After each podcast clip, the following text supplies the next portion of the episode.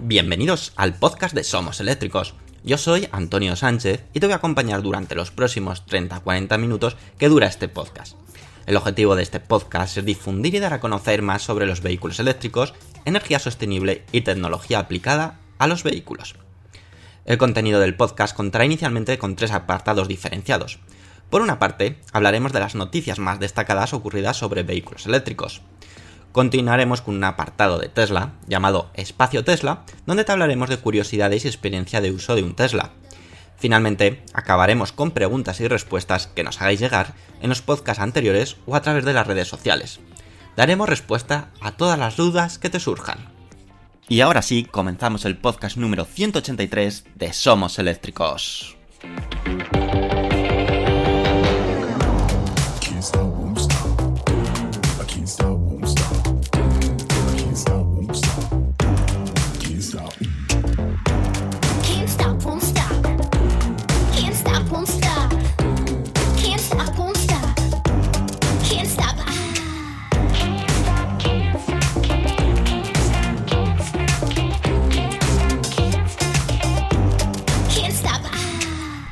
Muy buenas y bienvenidos otra semana más a vuestra casa, al podcast oficial de SomosEléctricos.com. Espero que hayáis pasado una excelente semana. Toca empezar otra, así que vamos a hacerlo con las más ganas posibles, con las mayores fuerzas posibles. Y este podcast va a ir muy enfocado. Vamos a hablar muchísimo de Kia, vamos a hablar muchísimo de Hyundai, porque bueno, eh, han actualizado su hoja de ruta y creo que es muy interesante que, que, conozcamos pues esas novedades que nos tienen preparadas. Pero antes de nada, y también vamos a hablar Mm, o vamos a empezar mejor dicho, hablando del nombrado coche del año de 2022. Ya sabéis que cada año se hace una lista de los coches más valorados por expertos del sector de la automoción y que otorgan pues un premio que es más simbólico que otra cosa de dar el nombre de coche del año. Tras conocer con anterioridad a los finalistas que os facilitamos en nuestra página web somoseléctricos.com, finalmente se ha anunciado que este año, 2022, el título ha caído para el Kia EV6, el cual ha sido nombrado como coche del año de 2022. Pero si quizás es una señal de que está cambiando el sector de la automoción, de que en los últimos años un coche eléctrico se haga con este título, algo que era inimaginable hace unos años, lo es más la lista de vehículos que le han seguido en este top y que os voy a contar a continuación. Pero primero vamos a echar una mirada atrás. En 2019 ya digamos hubo un, un antecedente, y es que el Jaguar E-Pace se hizo con el título de coche del año.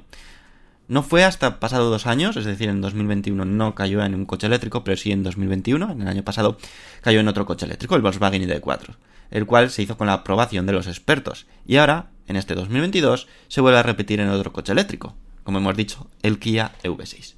Hyundai Motors está haciendo, o el grupo Hyundai está haciendo un excelente trabajo de electrificación. Tenemos casos como el Ioniq 5 o el Kia V6, que han recibido ambos coches un feedback muy positivo de las personas que han podido probar el vehículo o mismamente de sus propietarios. El top 3 de puntuación de este año para coche del año de 2022 ha sido de un total de 279 puntos para el Kia V6, que se ha hecho con la primera posición, es decir, como ganador. Seguido de cerca de otro coche eléctrico, el Renault Megane Tech Electric, con 265 puntos. Y en tercera posición tenemos el Ioniq 5 con 261 puntos. Esto significa que el grupo Hyundai Motors está haciendo muy bien su trabajo en sus vehículos eléctricos y que la plataforma desarrollada específicamente para estos vehículos eléctricos, la EGMP, está dando excelentes resultados y es que sus dos coches eléctricos están en el top 3. No está nada mal, ¿verdad? Pero si seguimos mirando la lista final de puntuaciones, lo más sorprendente está de que entre los 7 coches más valorados, 6 son 100% eléctricos y tan solo un coche es gasolina. Ese coche gasolina es el que ha ocupado, ha ocupado la cuarta posición, que es el Peugeot 308, seguido en quinta posición por el Skoda Enyaq V, otro coche eléctrico, seguido después en sexta posición por el imponente y que es un coche que me gusta muchísimo, el Ford Mustang Mach-E, a ver si tenemos ocasión de probarlo, y finalmente en séptima posición el Cupra Bon, otro coche con un sello, con una personalidad propia. Siete, bueno, siete coches en el top 7 6 coches son 100% eléctricos. Señores, esto significa algo. Aparte de que todo lo nuevo que está saliendo es 100% eléctrico, es que está gustando a, los expertos y a la prensa que dan estos premios, porque si no, pues bueno, eh, seguro que se hubiera metido algún que otro coche gasolina que también pues, probablemente se pueda merecer este premio. Pero bueno, este año ha caído al Kia V6, así que por nuestra parte, por parte de Somos Eléctricos, felicidades por, por ese premio, por el buen trabajo y que la verdad que habéis lanzado un coche eléctrico muy muy interesante y que todo aquel que esté mirando un nuevo coche eléctrico, creo que el Kia V6 tiene que ser uno de esos que tienes que mirar sí o sí. Al igual que el Ioniq 5, ¿eh? son dos coches que la verdad a mí personalmente me gustan muchísimo. Y si tuviese que comprar un coche nuevo eléctrico, pues los miraría sin duda alguna y los probaría, porque creo que merecen la pena. Y aquí ha sido el resultado, el Kia V6, coche del año. Y como hemos dicho, vamos a hacer un repaso de las hojas de ruta actualizadas que ha presentado primero Hyundai Motors y luego Kia. Así que primero vamos a empezar con Hyundai Motors a ver qué nos tiene preparado para los próximos años, que ya os avanzo que son cosas muy muy interesantes.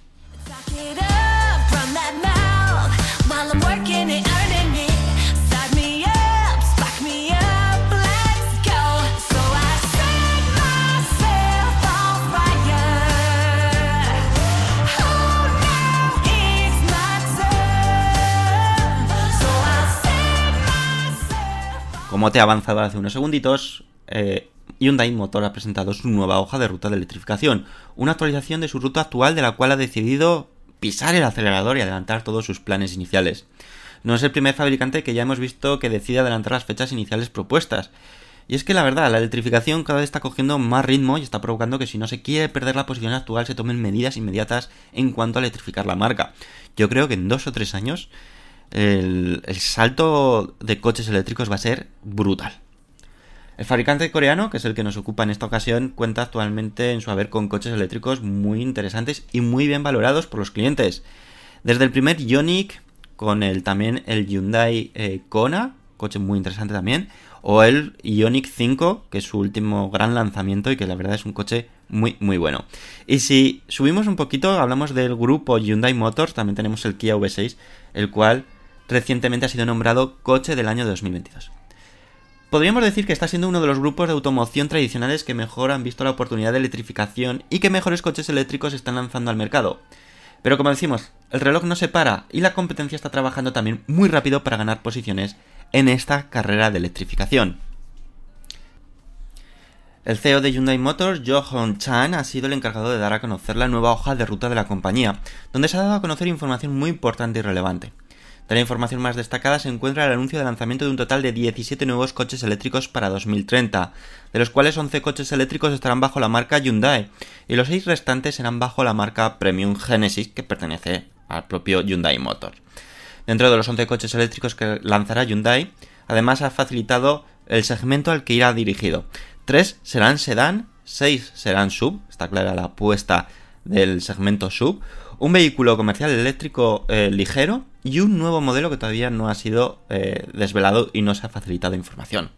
A su vez, Hyundai empezará a vender este mismo año el esperado Ioniq 6, es decir, en 2022, y dentro de dos años, en 2024, lo hará el Ioniq 7. En cuanto a Genesis, la distribución de los seis coches eléctricos propuestos, dos serán berlinas y cuatro subs.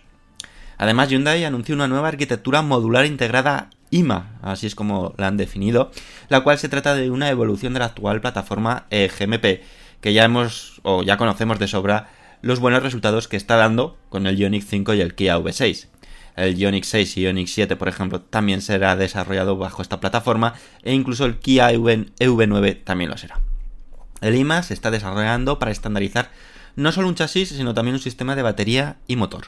La arquitectura innovadora se puede utilizar para modelos eléctricos en todos los segmentos, mejorando el rango así de conducción. A diferencia del sistema de desarrollo de eléctricos existente, que tiene diferentes tipos de paquetes de baterías para cada modelo, IMA se puede equipar con paquetes de baterías estandarizados para conectarlos de manera flexible, independientemente del modelo para mejorar la rentabilidad. A través del sistema de celda a paquete, la nueva arquitectura puede asegurar suficiente densidad de energía y acortar el tiempo de carga. También se instalaron eh, cinco tipos de motores estandarizados en IMA según las necesidades del modelo. Este sistema de motor modular puede asegurar la competitividad en términos de costo y peso, así como la eficiencia del motor. Con toda esta apuesta de Hyundai Motor, pretende que para 2030 alcancen unas ventas de coches eléctricos anuales de 1,87 millones de unidades, lo que debería de suponer en torno al 7% de ventas globales de este tipo de vehículos. Sin duda alguna, una apuesta muy interesante por parte de Hyundai, atentos, 17 coches eléctricos en los próximos años, para 2030, una nueva arquitectura modular anunciada, la denominada IMA, como hemos dicho, que va a permitir fabricar cualquier coche eléctrico independientemente del segmento, independientemente si se va a montar una batería pequeña, eh, mediana, grande, y montar motores más grandes o más pequeños. Por lo tanto, esto va a permitir a Hyundai centrarse solamente en desarrollar una eh, línea de producción o una arquitectura específica para todos los vehículos eléctricos futuros de la marca. Interesante, ¿verdad? Pues todavía hay más, porque Kia también ha hecho lo mismo y también pues está muy alineado a lo que ha anunciado Hyundai, pero con algunas peculiaridades que os vamos a contar a continuación.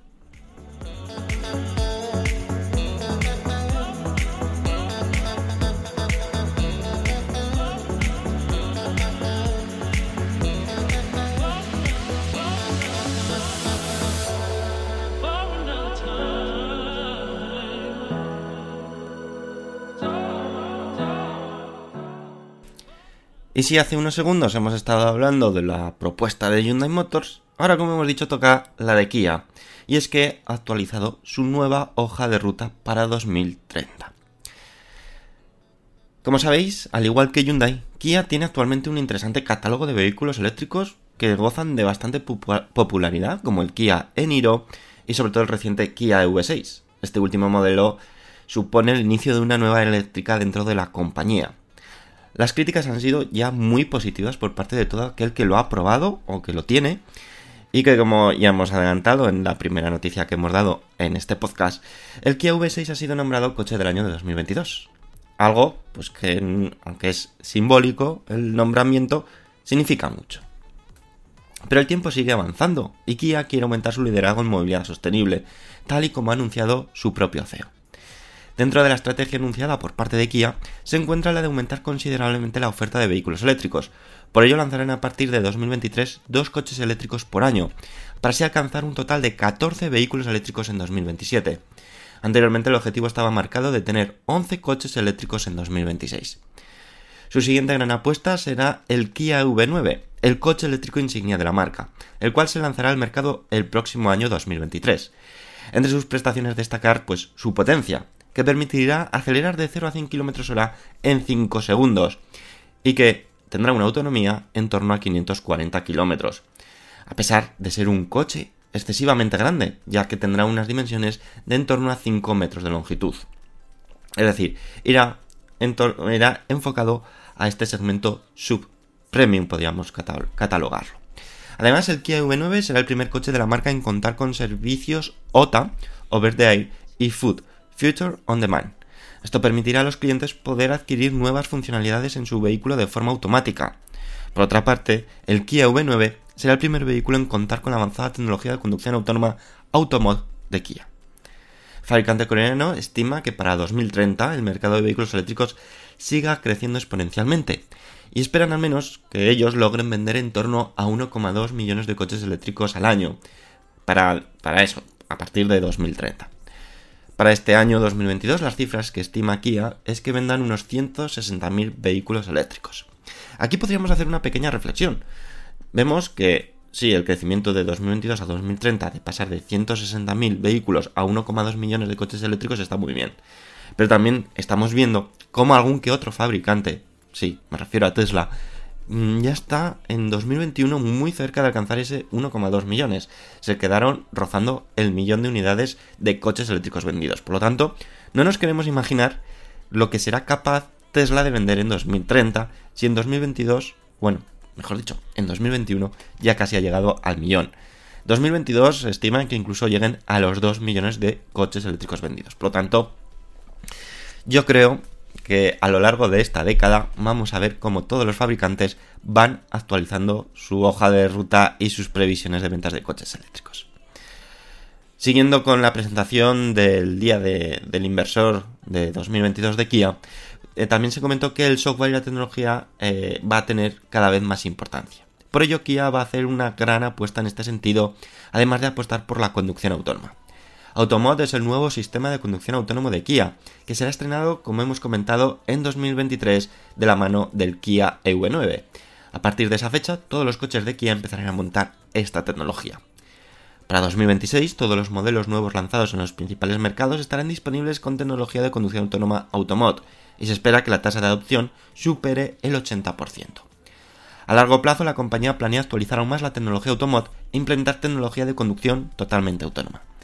Kia también se centrará en ofrecer un diseño diferenciado para sus productos y ampliar la oferta de, modelos de alto rendimiento, comenzando con el lanzamiento del modelo de alto rendimiento EV6 GT, donde Kia planea expandir la línea GT a todos los modelos eléctricos.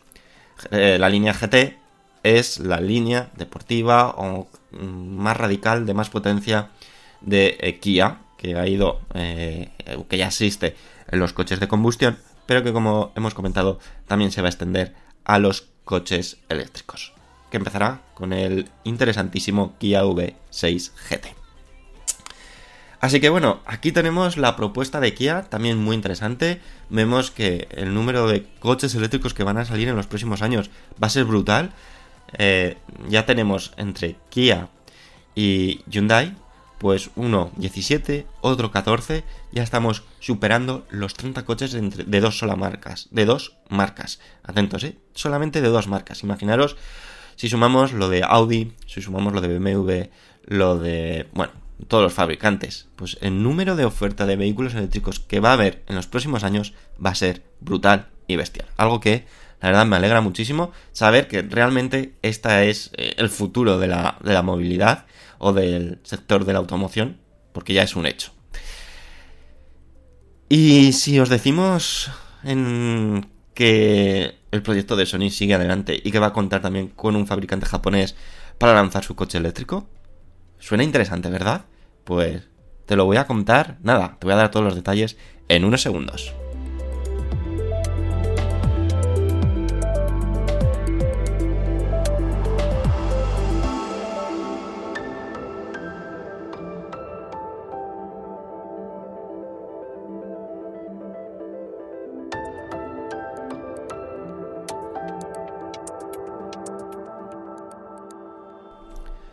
Pues sí, Sony y Honda, dos fabricantes japoneses, o dos empresas japonesas, mejor dicho, han anunciado recientemente la firma de un memorando de, entendimiento para una alianza estratégica en el campo de la movilidad eléctrica, con previsión de lanzamiento del primer coche eléctrico para 2025.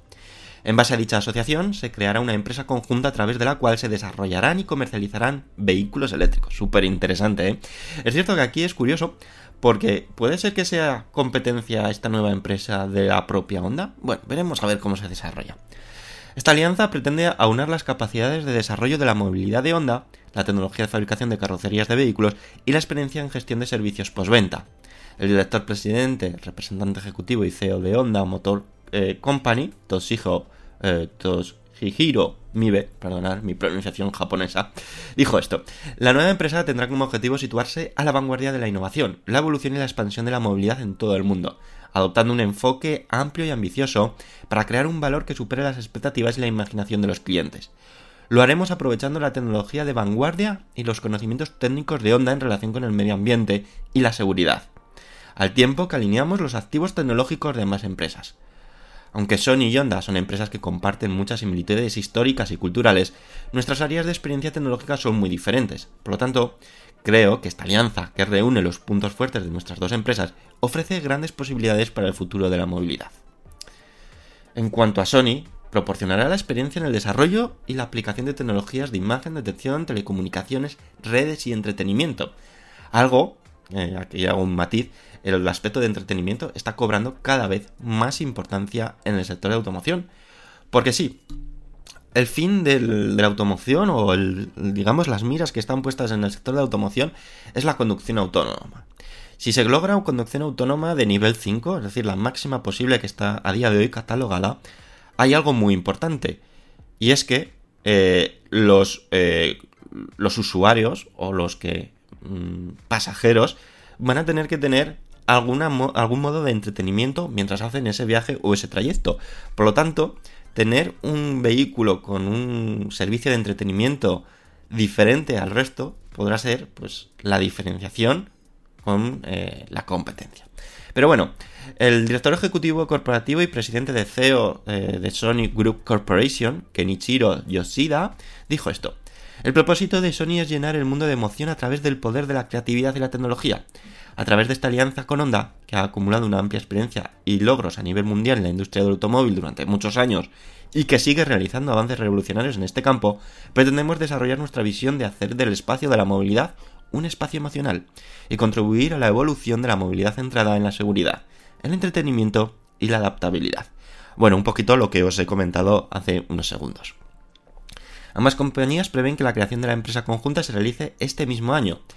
La joint venture resultante se encargará de realizar todo el proceso desde la planificación y diseño hasta el desarrollo y comercialización del vehículo eléctrico, que como decíamos al inicio, está previsto que el primero llegue en 2025. La nueva empresa conjunta no poseerá instalaciones de fabricación, por lo que será Honda quien se encargue de la fabricación de al menos este primer modelo en su emplazamiento, en sus fábricas, en sus plantas. Por parte de Sony se espera que desarrolle una plataforma de servicios de movilidad y la ponga a disposición de la nueva empresa. Recordemos que el ámbito de la movilidad eléctrica, Honda tiene en el mercado un único vehículo eléctrico, el Honda E.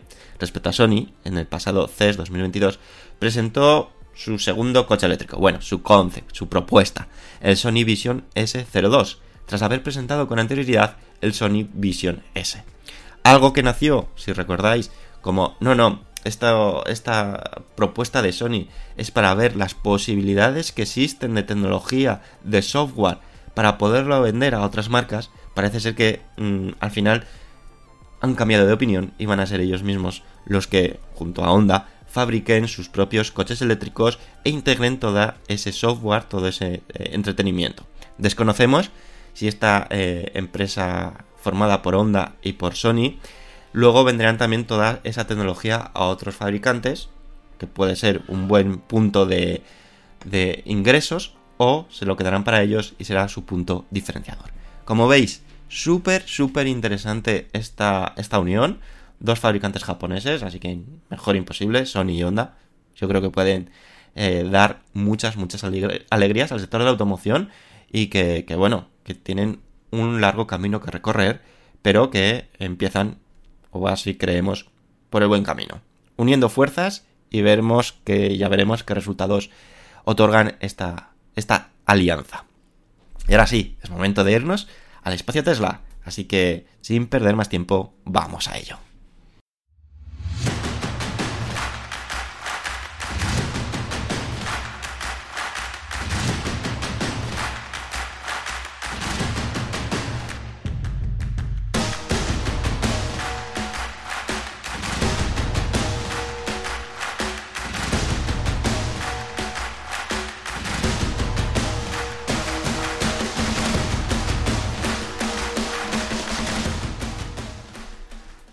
Espacio Tesla de esta semana pues nos tenemos que centrar por desgracia en algo que está ocurriendo en Ucrania. Y es que, eh, la verdad, no tiene nombre. Parece mentira que a estas alturas de la humanidad estemos viviendo una guerra y un conflicto bélico de tal calibre. Os estaréis preguntando, ¿y por qué tiene que ver el espacio Tesla con lo que está ocurriendo? Bien, eh, pues porque digamos que Tesla se está involucrando o está apoyando de alguna forma o poniendo todos sus recursos o algunos de sus recursos a disposición de Ucrania. El último en sumarse a ayudar a Ucrania ha sido Elon Musk, que tras recibir vía Twitter una petición del gobierno de Ucrania, ha sido eh, Mikhailo Fedorov, vicepresidente, ministro y ministro de Transformación Digital de Ucrania, el que, digamos, ha solicitado ayuda a Elon Musk. La respuesta de Elon Musk no se ha hecho esperar y contestó en el propio tuit indicado que desde ese mismo momento el servicio de Internet por satélite Starlink estaba disponible para ser usado en Ucrania y que más terminales estaban ya a rumbo de Ucrania.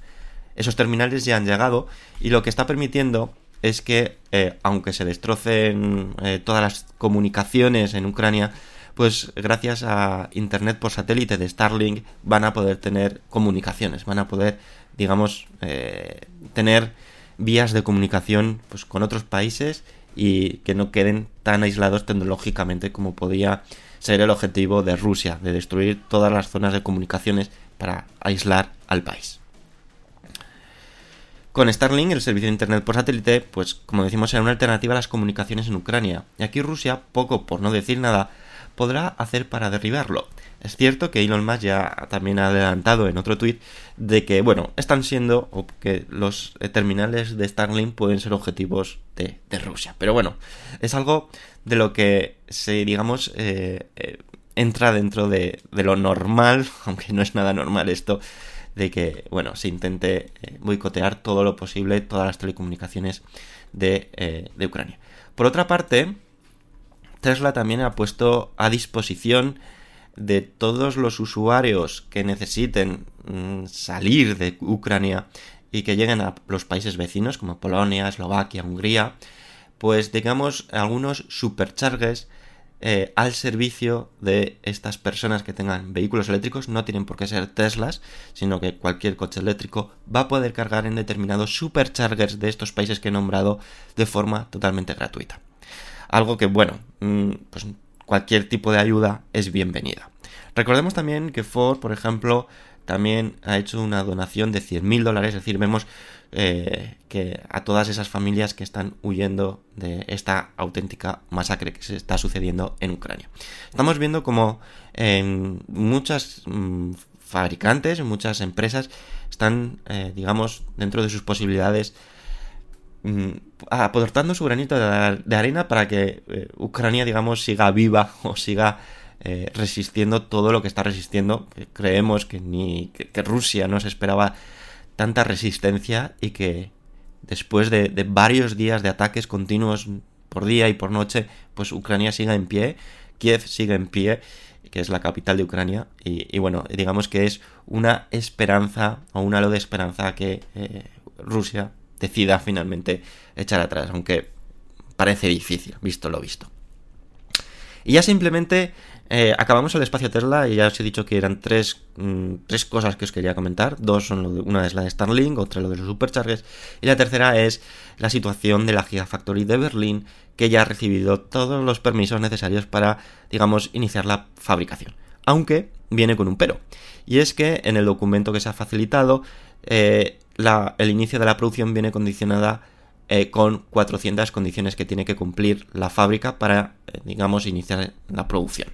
Esas 400 condiciones Tesla ya ha indicado que en un periodo de dos semanas van a estar, digamos, cumplidas. Por lo tanto, creemos que eh, la luz ya se ve al final del túnel y que es cuestión de, de un mes como mucho que empecemos a ver ya la fábrica de Tesla en Europa en plena producción y ojalá viendo las primeras entregas. Se estimaba en las primeras estimaciones que para finales de este mismo mes, de marzo, ya se podrían hacer las primeras entregas del Tesla Model Y fabricado en Berlín. Esperemos que sea así.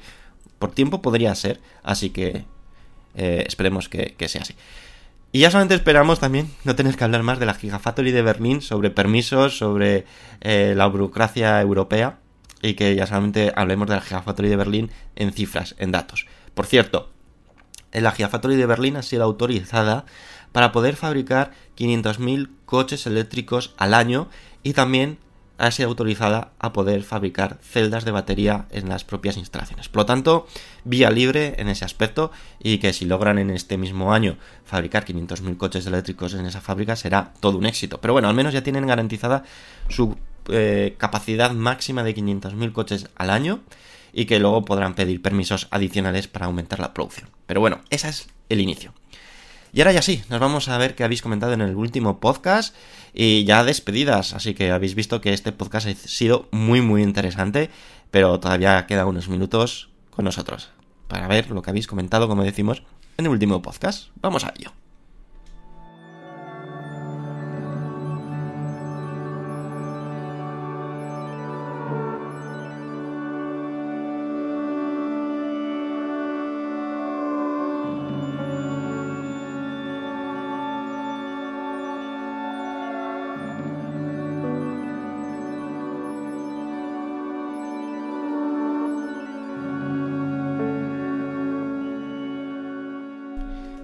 Vayamos ya a ver por los comentarios que habéis dejado en el anterior podcast. La primera ha sido Mario Pilar Alonso Lozano que dice, si bien las comparaciones son odiosas, coincido con Somos Eléctricos, de que si tuviese que elegir un coche urbano con desplazamientos por poblaciones del entorno, compraría sin duda un Nissan Leaf frente a la opción de Volkswagen. Bueno, la opción de Volkswagen es el ID3. Antonio dice, considero que es un problema ajeno a Tesla como fabricante la obsolescencia de los modems instalados en la primera generación de los Model S de Tesla hasta 2015, ya que dotó a los coches, dotó a los coches de la tecnología que había en ese momento y percibo como justo que el coste de 200 dólares por el cambio del modem lo asuma el propio eh, propietario del coche. Bueno, esto era un debate que tuvimos de que, eh, eh, pues, mm, había que actualizar algunos Tesla Model S por el modem porque eh, lo máximo que admitía era 3G y muchos eh, teleoperadores, eh, sobre todo en Estados Unidos, están diciendo adiós al 3G para apostar en el 4G y 5G. Y eso suponía que esos vehículos quedasen, digamos, sin conectividad a Internet. Javier Nio nos dice los, los 19.900 euros que cuesta el Nissan Leaf más básico es con el plan MOVES incluido. Antonio García dice, espero que los 19.900 sean sin el plan Moves. Otra cosa es que se quede en ese precio por una promoción de Nissan. Bueno, eh, creo que sí, que es con el plan Moves incluido. Están jugando muchísimo los fabricantes, por desgracia, y nos hacen que nos confundamos, eh, de poner en su página web ese precio y en una letra muy pequeñita o en unos comentarios de que es con el plan MOVES incluido, que es decir, con los 7.000 euros incluidos, si achatarras un coche. Es decir, que 19.900 euros te habría que sumar esos 7.000 euros. Aún así, para mí me parece un precio bastante interesante contando eh, con contando perdonar con eh, el plan MOVES. Javier Nión nos dice a ver un segundito hoy que hemos perdido todo a ver, no, aquí lo tenemos. Javier Nido nos dice, los 19.900... Eh... Ah, bueno, Rubén, perdón. Pero ¿de cuántos kilovatios hora tiene ese Leaf de 19.900 euros? Bien, pues te lo voy a decir en un segundo. Ese, ese el Nissan Leaf es el Nissan Leaf básico, ¿vale? Y tiene una capacidad de 40 kilovatios hora. Rubén al sube dice, con Chademo y sin refrigeración líquida, adiós Nissan.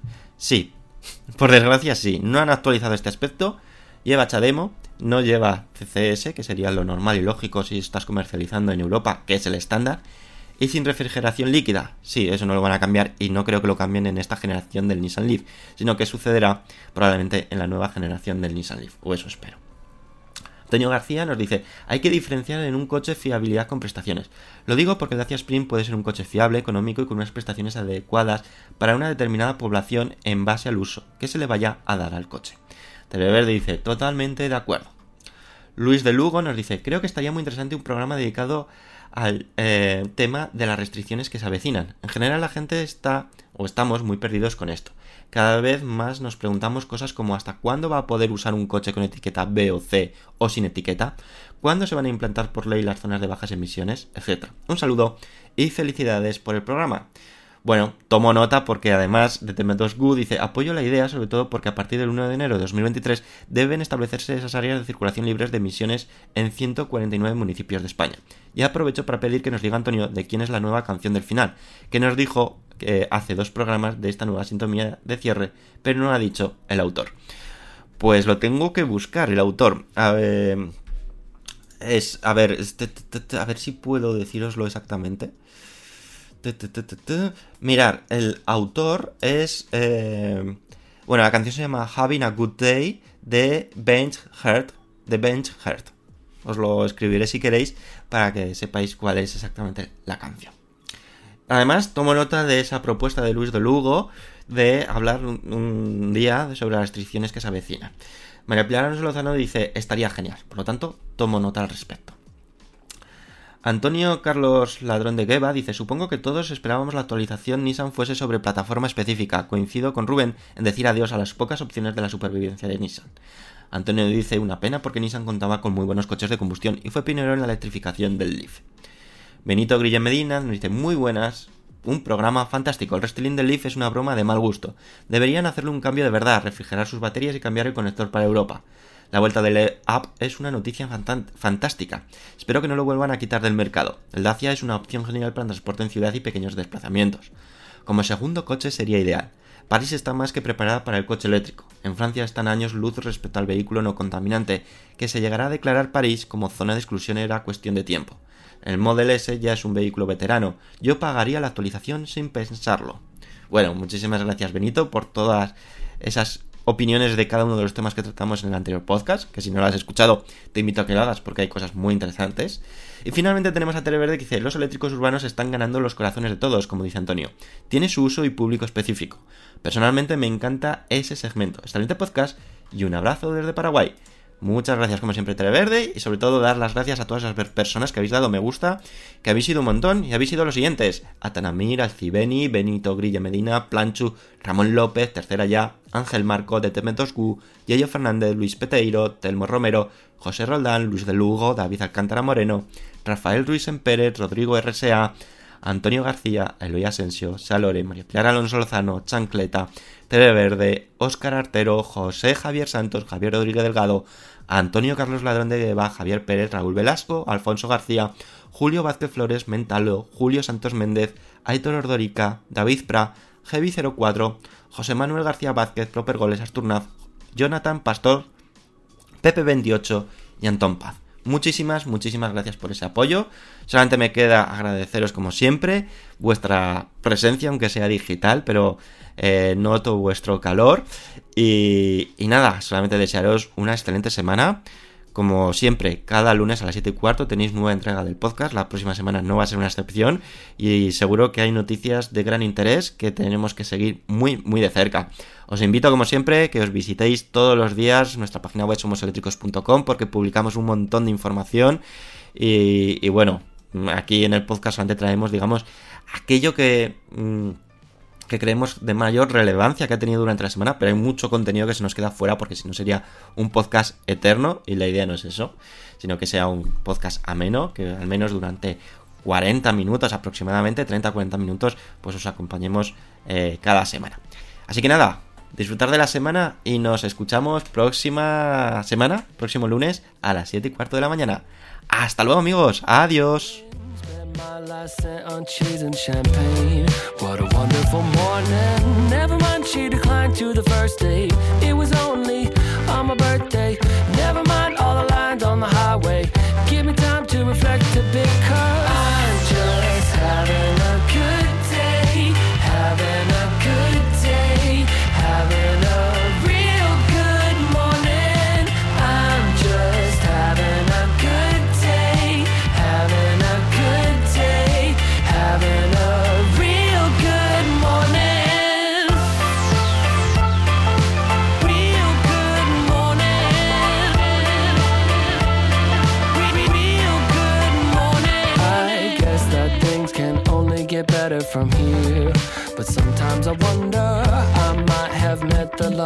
my life.